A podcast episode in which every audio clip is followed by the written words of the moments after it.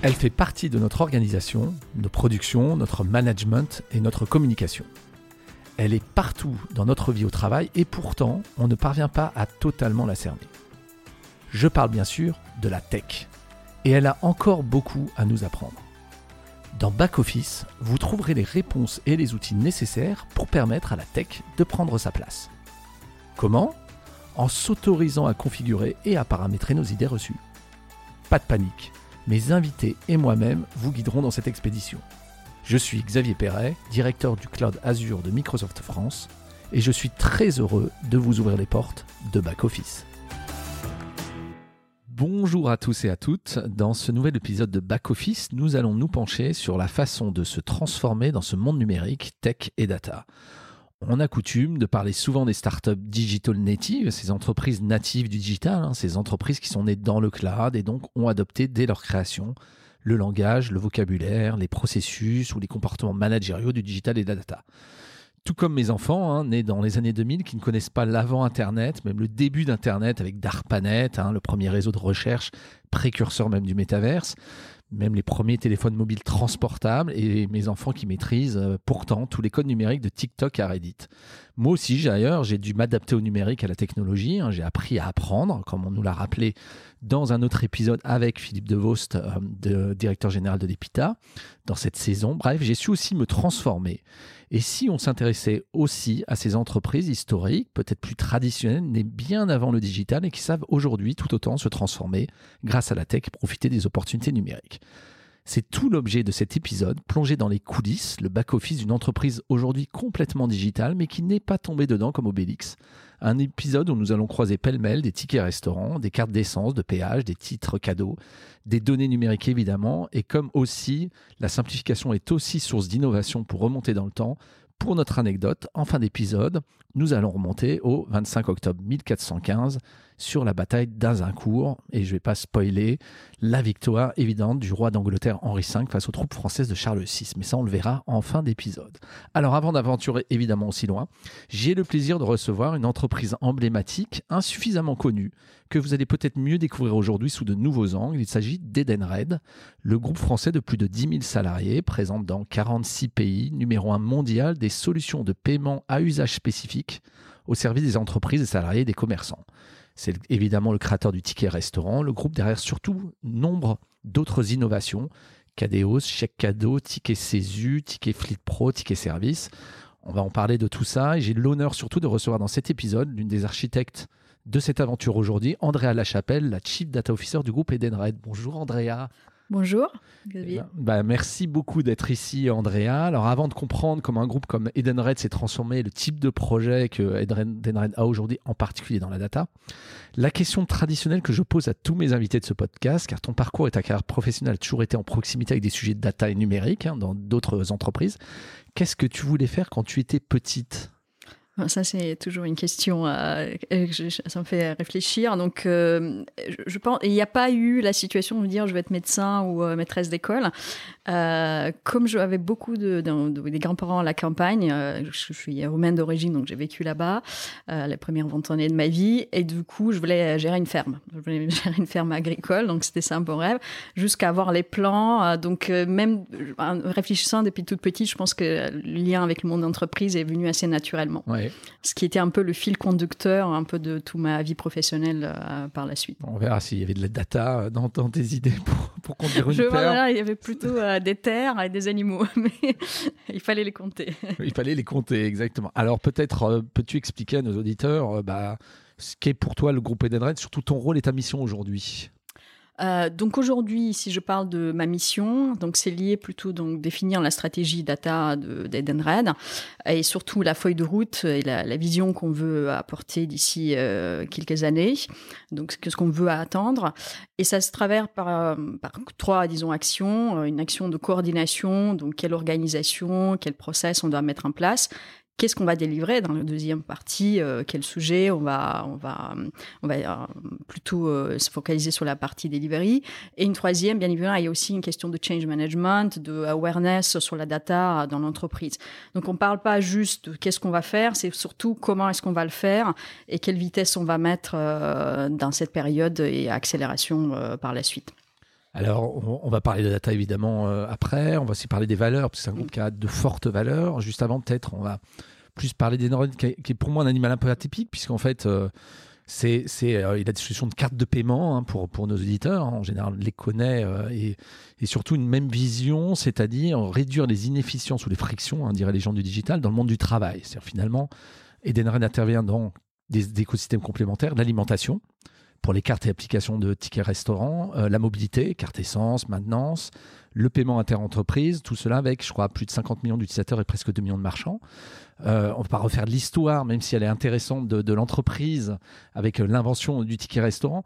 Mais Denred, c'est quand même une entreprise de paiement particulier. On parle d'argent fléché d'ailleurs, avec un but précis de mise en relation. Tu peux nous en dire juste un petit peu plus sur Denred avant qu'on creuse derrière sur la spécificité du groupe? Donc, si on parle de cet aspect de vraiment de argent fléché, je pense que vous avez euh, deux façons de, faire des, achats, on va dire. Euh, vous avez une carte, vous pouvez, euh, vous allez à un supermarché, vous achetez tout ce que vous voulez, un petit peu. Donc après, vous avez aussi des usages. On essaie de mettre certaines restrictions, donc pour aider. Et là, on parle de argent fléché. Donc si euh, on parle de la carte mobilité, euh, vous pouvez pas aller mettre de l'essence euh, le soir à partir de les week-ends. Les week-ends ou exactement. Heures, Pour si on parle de tickets restaurant, bien évidemment, si on parle en France, il y a un certain montant que vous devez dépenser et d'un certain certains endroits. Donc tout ce que vous pouvez imaginer en termes de est-ce je dois mettre une restriction. On parle aussi de ce qui s'est passé pendant la crise en Angleterre. Vous avez des enfants qui ne pouvaient plus aller à la cantine. on doit être sûr qu'ils vont pouvoir euh, manger, donc avoir le repas, et du coup, vous mettez certaines restrictions. Donc c'est tout ça l'univers euh, Red, mais sachant qu'il y a une côté connexion qu'on essaie de... Donc c'est pas juste, euh, peut-être le mot restriction est un peu fort, ça aide, créer aussi des liens. Donc euh, il y a des bénéfices aussi pour l'usager, pour les entreprises, aussi pour le, marchand, parce que c'est pas juste je fais la connexion, je mets une restriction, mmh. il y a une bien-être qui est créé tout autour de ça. Alors ce qui est intéressant, c'est qu'Edenred est né avant le numérique, donc finalement avec euh, un titre papier, hein, un ticket restaurant comme on le connaît, ou d'autres titres comme tu, l'as dit. Et puis le monde s'est numérisé complètement. Comment cette promesse de paiement, elle se, elle se, finalement, elle se transmet dans ce monde connecté et numérique? Et surtout, comment Edenred euh, s'est transformé pour accompagner, on va dire, bah, finalement l'apparition des smartphones, euh, les titres de paiement dématérialisés, etc. Bah, si on part, on regarde un peu l'évolution dans le temps. Avant, vous avez un papier. Après, c'est parti, on est passé à une carte. Mm. vous avez une carte, vous avez des applications. Après, pour gérer euh, facilement vos comptes, vos paiements, vos, soldes. Et après, bien évidemment, vous avez le mobile, donc tout ce qui est application mobile. Jusqu'à aujourd'hui, c'est tout. il y a des, des choses qui sont complètement dématérialisées Donc ils ont suivi, on a suivi un peu toute cette évolution, pas seulement la carte, mais euh, de app to app, euh, de mobile payment, jusqu'à euh, plus de tout de cartes complètement dématérialisées. Donc on suit un peu les tendances pour être sûr que nos utilisateurs, bah, ils bénéficient chez Edenred de toute la transformation digitale qui a en cours et euh, pas ailleurs. Alors l'une des spécificités du groupe Edenred, c'est qu'il est aussi historiquement décentralisé. C'est-à-dire qu'il y a un très fort pouvoir local. Hein. On est sur un service très local, hein, finalement, derrière.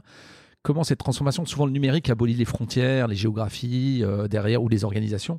Comment, euh, comment c'était vécu au sein d'Enred comment, on gère une entreprise très décentralisée comme peuvent l'avoir certains de nos auditeurs aussi? Bah, Je pense qu'avec le digital, ça se fait naturellement. Parce que finalement, à la fin de la journée, vous avez une application Finalement, euh, on voit c'est peut-être la même euh, partout. Euh, vous avez la même plateforme, la même technologie, parce qu'il faut aller vite. Déjà, je pense que ça pousse, il faut aller déployer très vite, et du coup, vous pouvez pas avoir différentes technologies à gauche, à droite, donc vous avez la même. et ça crée naturellement cet lien entre les, pays, entre les business units.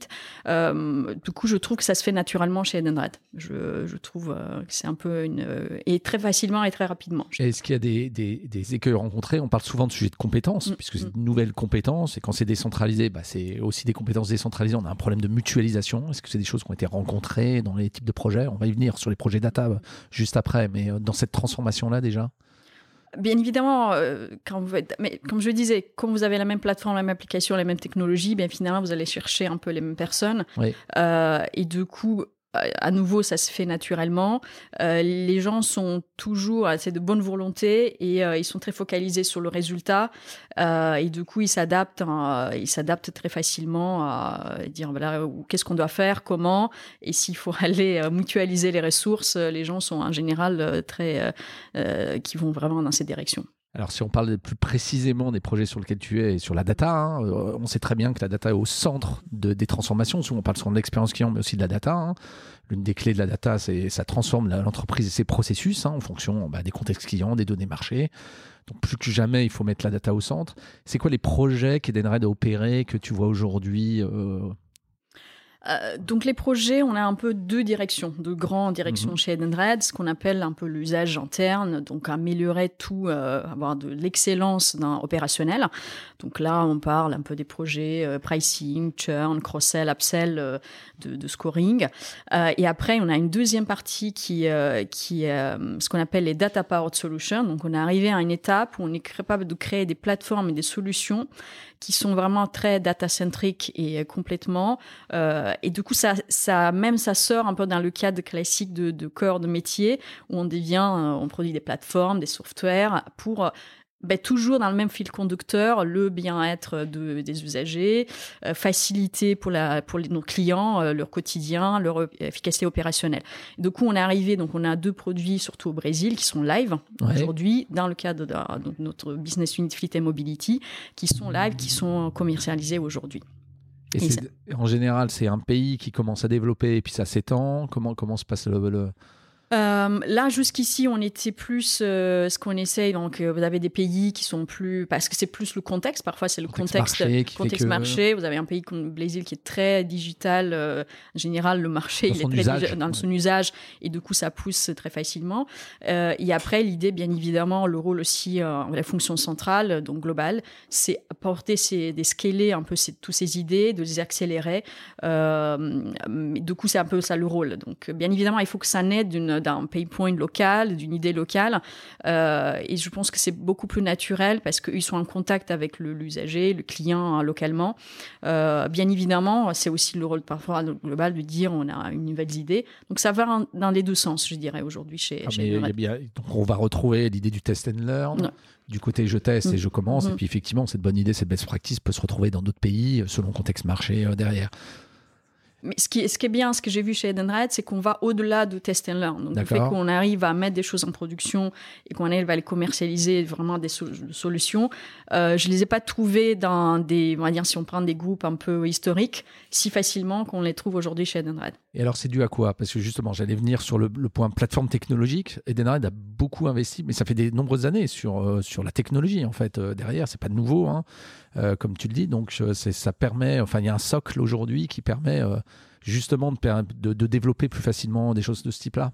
Bah, il y a un socle, il y a une culture tech. Aujourd'hui, 25% de, des employés, c'est quand même des gens de la tech. on, parle, souvent de l'intensité tech des boîtes non tech mm, mm, mm. historiques. Là, c'est un bon exemple. C'est 25%. Ouais, c'est 25%. Donc, c'est beaucoup. Euh, on le sent au quotidien. Vraiment, ça fait partie de, de les points stratégiques de l'entreprise. Donc, euh, sur la liste des 6 euh, 8 points clés stratégiques, la technologie, c'est un premier.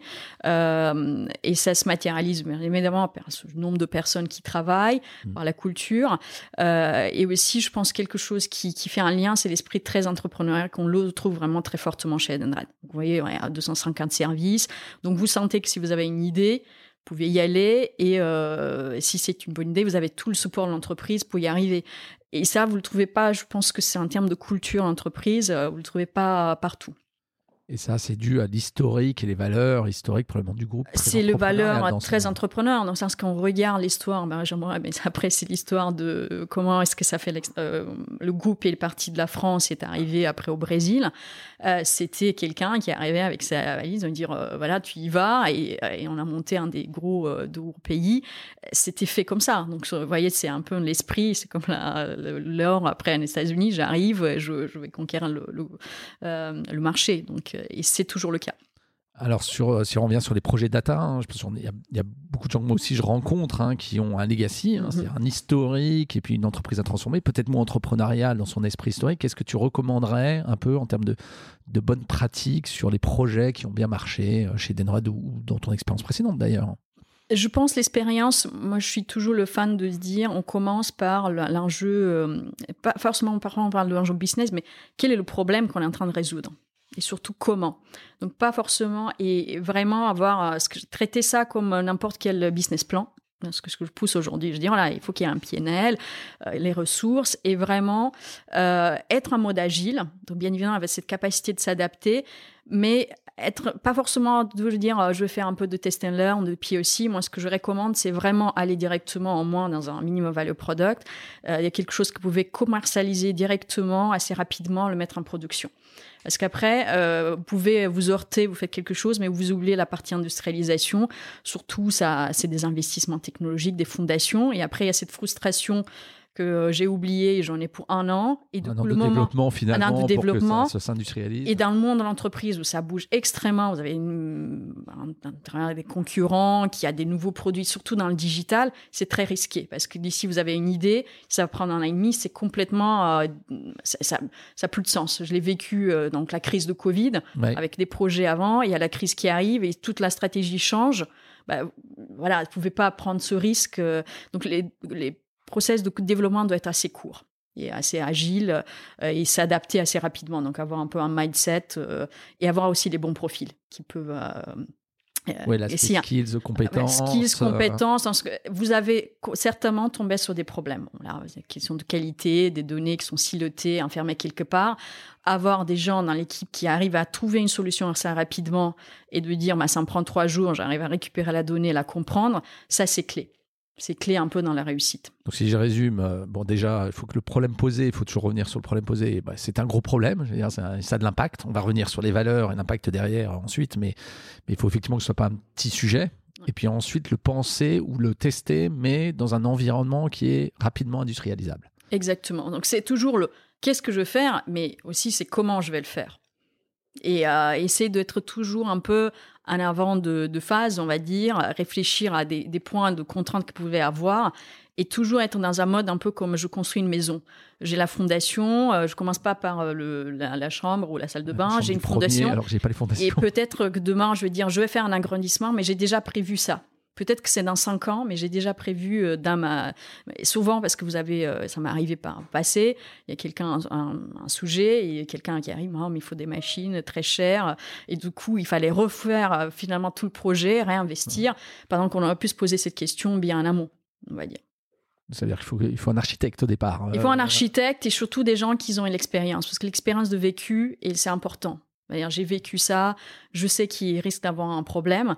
Et du coup, euh, bien se ficeler avec des experts autour de l'équipe pour se poser ces bonnes questions et euh, être un peu proactif en dans le mode de, développement. Alors tu parles d'équipe agile, du coup, mm. c'est-à-dire multidisciplinaire entre les métiers, euh, les architectes, éventuellement les développeurs ce qu'on essaye de mettre en place surtout, de dire il y a toujours un cœur, euh, il faut pas qu'il y ait trop de personnes. Mhm. si vous avez des 20 personnes qui interviennent, c'est un peu euh, compliqué. Déjà, mettre une réunion avec 20 personnes, parfois vous devez apprendre un mois et demi.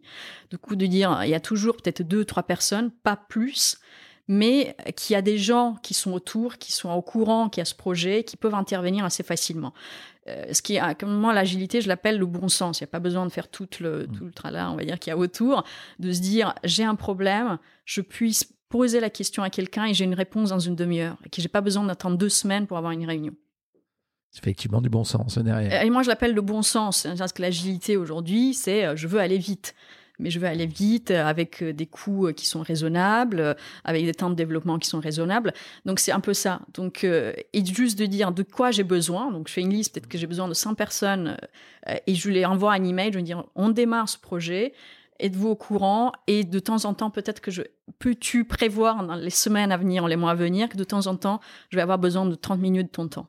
Mais par contre, avec un cœur d'équipe relativement faible. Un cœur d'équipe. Là, on est plutôt sur 2, 3, 4 personnes maximum. Parce que de toute façon, et c'est aussi un prix. Si vous dites à quelqu'un, vous commencez un sujet qui est souvent nouveau, la data, vous lui dites il faut 10 personnes euh, pour 6 mois. Euh. Voilà. Puis, puis les 10 personnes, tant qu'elles se coordonnent, elles vont pas mettre 6 mois, elles vont mettre 8 mois, 10 mois. Exactement. Supplémentaire. Donc je rappelle aux auditeurs le concept de la pizza team, hein. c'est une équipe Scrum, euh, c'est pas plus que ceux qui peuvent manger une pizza ou se partager ah, une pizza. Pas dit, je voulais pas le dire, le mais c'est un peu ça. Hein. Je dis, il faut qu'on soit raisonnable. Donc, c'est pas juste dire, c'est un data scientist que toute seule va pouvoir faire. Donc, c'est sûr que c'est compliqué. Mais, euh, mais il faut vraiment qu'on soit raisonnable. Parce que moi, je le vois à travers. Essayons juste de, je pense qu'on peut dire à tout le monde, essayer de mettre une réunion avec 20 personnes. Surtout quand vous êtes des projets sur cross-pays avec le décalage horaire. Bah, vous pouvez pas attendre 4 euh, Et, effectivement, l'idée de l'agilité, c'est quand même mettre les mains, enfin mettre le produit dans les mains du client, qui soit interne ou externe, le plus rapidement possible pour le tester. Donc on peut pas le faire si le temps de monter une réunion, ça va prendre deux semaines derrière. Alors quand on parle data, pour poursuivre un petit peu, souvent on parle d'intelligence artificielle parle voilà, de nouveaux algorithmes. C'est des choses que chez Denred aussi, on voit, on voit poindre dans, dans des projets spécifiques euh, oui, et c'est vraiment donc c'est un peu le choix quand euh, je suis venue chez Denred, c'est qu'on sent que la data science, euh, bon là, la, va jouer un rôle. Donc on a mm. quand on parle de ces produits qui sont aujourd'hui commercialisés, il y a de l'IA dedans. Et on voit que c'est un apport un bien pour nos clients, qui a une valeur ajoutée. Et surtout, ça vient euh, avec la quantité de données que vous allez processer. Et là, vous êtes obligé de passer par des choses un peu plus sophistiquées, des algorithmes. Déjà, juste analyser la donnée, même, euh, on parle pas de prédictif. Vous avez des milliards de transactions bah, et des données qui viennent dans tous les sens très diverses, parce que c'est une diversité aussi caractéristique de Edenred. Bah là, vous pouvez pas, vous pouvez pas passer à côté. sur des use cases, j'imagine, personnalisation mm-hmm. de la relation client c'est-à-dire personnalisation de services, anti-fraude aussi, probablement. Anti-fraude, après, euh, c'est sûr que, moi, quand je, en tout cas, c'est très personnel. Quand je parle du digital, pour moi, c'est équivalent personnalisation. Euh, parce que vous avez des points d'entrée dans tous les sens mmh. euh, par rapport à vos clients usagers et il, il faut lui faciliter son expérience. Faciliter son expérience et personnaliser. Et du coup, vous entrez un peu dans ce qui est classique, les moteurs de recommandation. Et là, bien évidemment, vous processez beaucoup d'informations et c'est pas toujours les choses qui euh, vous trouvez sur étagère qui pouvaient être adaptées. Euh, donc il y a quand même euh, recherche. Ça m'est arrivé par le passé. On a ça, de, vraiment faire des partenaires académiques pour devoir monter un algorithme vraiment qui n'était pas du tout disponible pour l'adapter au contexte business et données qu'on avait à disposition.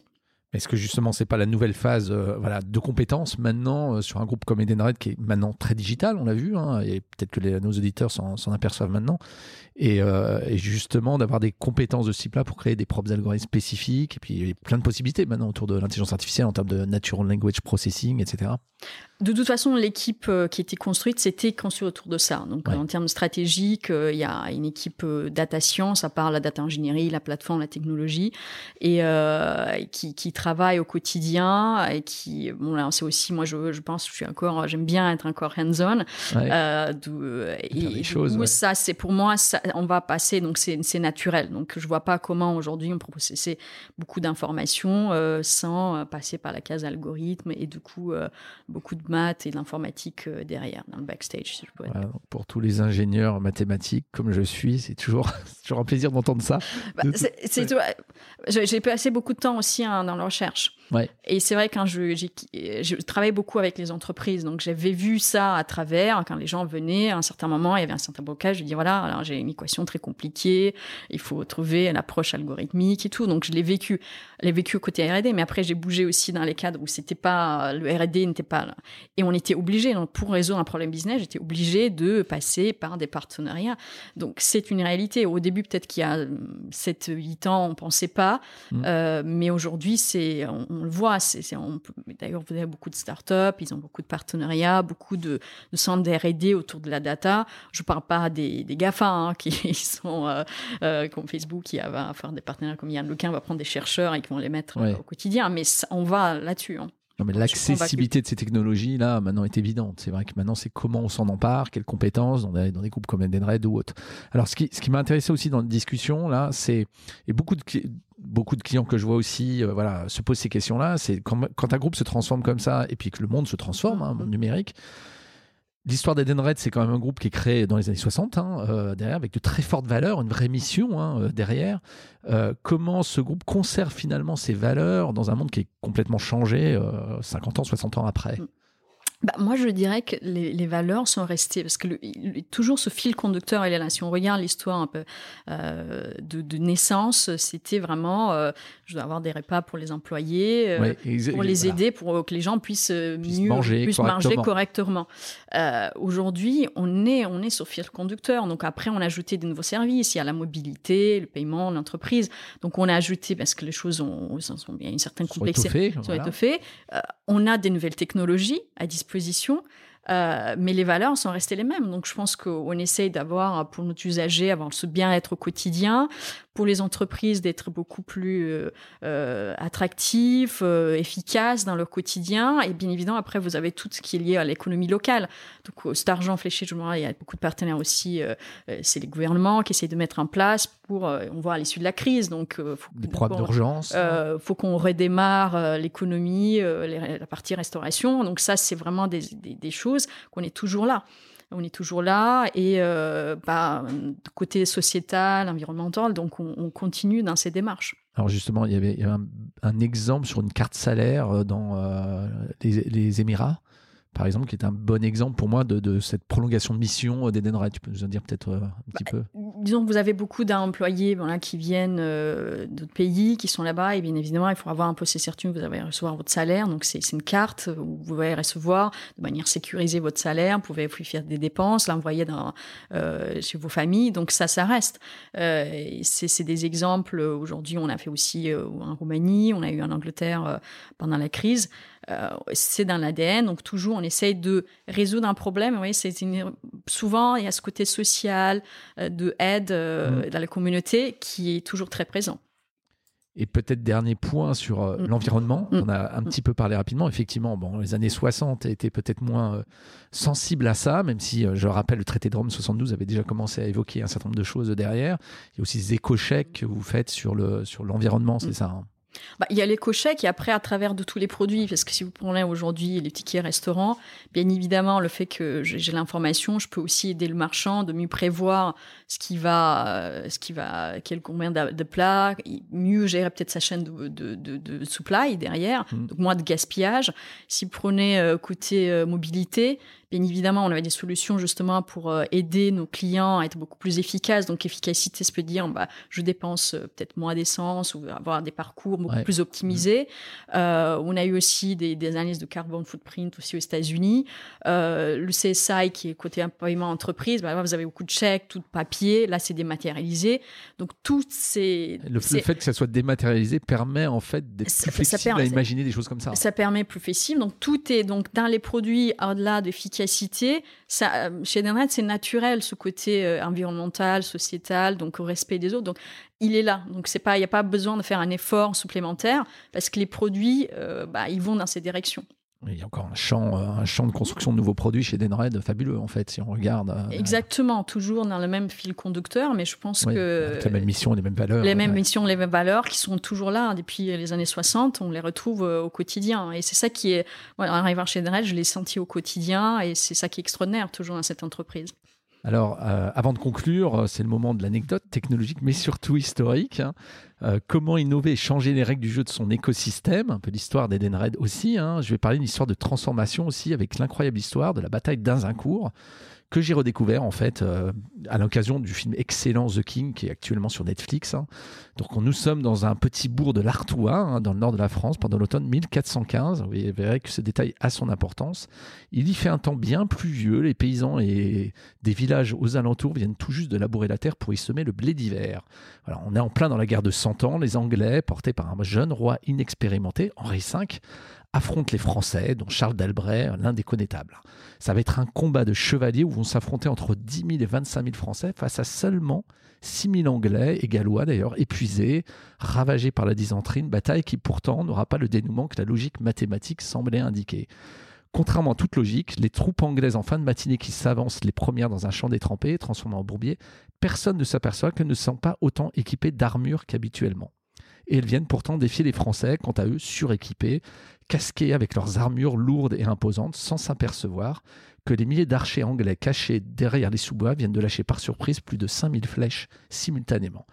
S'en suivent une deuxième volée de flèches, puis une troisième, puis les suivantes. Les cavaliers français lancent la charge, mais s'aperçoivent tardivement que non seulement la cuvette dans laquelle ils s'engagent est détrempée, mais surtout elle est trop étroite et les cavaliers se gênent entre eux. Les chevaux ne peuvent prendre de la vitesse avec leurs sabots collant à la terre grasse. Le poids des armures et des aumes, qui étaient la force et la puissance dans la bataille, devient un fardeau peu maniable, bien trop lourd entre des archers qui encerclent les cavaliers français et continuent avec assiduité leur assaut et les fantassins anglais complètement débrassés de leurs armures, il ne fait plus l'ombre d'un doute et c'est la confusion qui règne dans cette bataille bien humide et boueuse. Alors, ces chevaliers ralentis par la boue et la pluie, trop nombreux pour combattre à leurs aises, sont trahis par leur propre force, hein, par le poids de l'armure derrière. C'est l'habileté qui l'emporte euh, et la prouesse et la ruse qui dominent la force brute. Voilà, c'est une bataille qui a été immortalisée dans Henri V par Shakespeare, hein, où malheureusement la chevalerie française est mise en déroute par des soldats anglais bien inférieurs en nombre et symboliques à double titre. Sur le coup, je ne le dirai pas tout le temps, de l'ingénuité des Anglais et des Gallois, d'abord elle impose une nouvelle technologie, celle des archers, avec la vélocité et la célérité des archers à longue portée à comparer aux arbalètes françaises, un peu comme le digital, hein. mais surtout elle combine un changement des règles du combat avec des troupes anglaises débarrassées de leurs lourdes armures pour profiter de cet effet de surprise et du contexte beau de l'environnement. Voilà, c'est la fin de l'ère de la chevalerie, le début d'ailleurs de la suprématie des armes à distance sur les combats de mêlée. Et vous l'avez compris, difficile de trouver meilleur exemple dès 1415 qu'une transformation induite par la technologie de l'époque, hein, mais qui nécessite aussi des nouvelles compétences différentes des archers et une évolution des processus, les armures, dont on pensait avant qu'ils faisaient la force du système. Voilà, une belle histoire de transformation. Alors pour conclure, hein, c'est un autre exemple de technologie. Euh, voilà, plutôt service justement, c'est pour ça que j'aime bien cet exemple de l'ingénuité humaine hein, derrière. Finalement, une dernière question pour toi, Andrea, euh, qui est aux commandes de cette transformation incroyable data de ce groupe. Hein. Euh, Edenred, c'est une fintech, une HR tech, une food tech. Comment tu, comment tu la définirais de manière très simple? Déjà, je pense que la définition, je pense que c'est plus proche de la fintech. Ouais. Je pense que voilà, on parle de, paiement, on parle de paiement fléché, euh, donc c'est naturel qu'aujourd'hui on a vraiment des questions qui, qui, viennent autour de cet environnement. Donc euh, aussi que c'est un Mastercard, Visa, il faut qu'on a des transactions qui soient validées. Donc euh, il y a la technologie, la technologie, des plateformes technologiques, euh, bien évidemment. Mais après il y a aussi le côté service on dit, on a une plateforme qui fait le lien entre euh, les clients, des marchands, des usagers, donc euh, tout cet environnement et créer un peu ce lien qui va au-delà de juste euh, je fais, je mets des gens en connexion. Ah, c'est une vraie plateforme. C'est une vraie définition de plateforme. C'est une vraie définition de plateforme, donc on le retrouve. Donc bien évidemment, après vous avez ce, ce, lien entre finance, technologie et aussi le côté service. Ce qui fait finalement la, richesse d'Edenred. La richesse du groupe euh, aujourd'hui, exactement. Bah, merci beaucoup, Andrea. Je rappelle que tu es Chief Data Officer du groupe Edenred. Merci beaucoup pour cette conversation. Merci, c'était un plaisir. Merci à tous d'avoir suivi cet épisode. S'il vous a plu, n'hésitez pas à le partager autour de vous, à vous abonner au podcast et à le noter 5 étoiles sur votre plateforme d'écoute. Retrouvez toutes les références citées dans cette conversation en descriptif et si vous voulez en savoir plus, je vous invite à vous rendre sur akaka.ms slash podcast back-office tout attaché. Je vous dis à très bientôt pour une nouvelle exploration de la tech.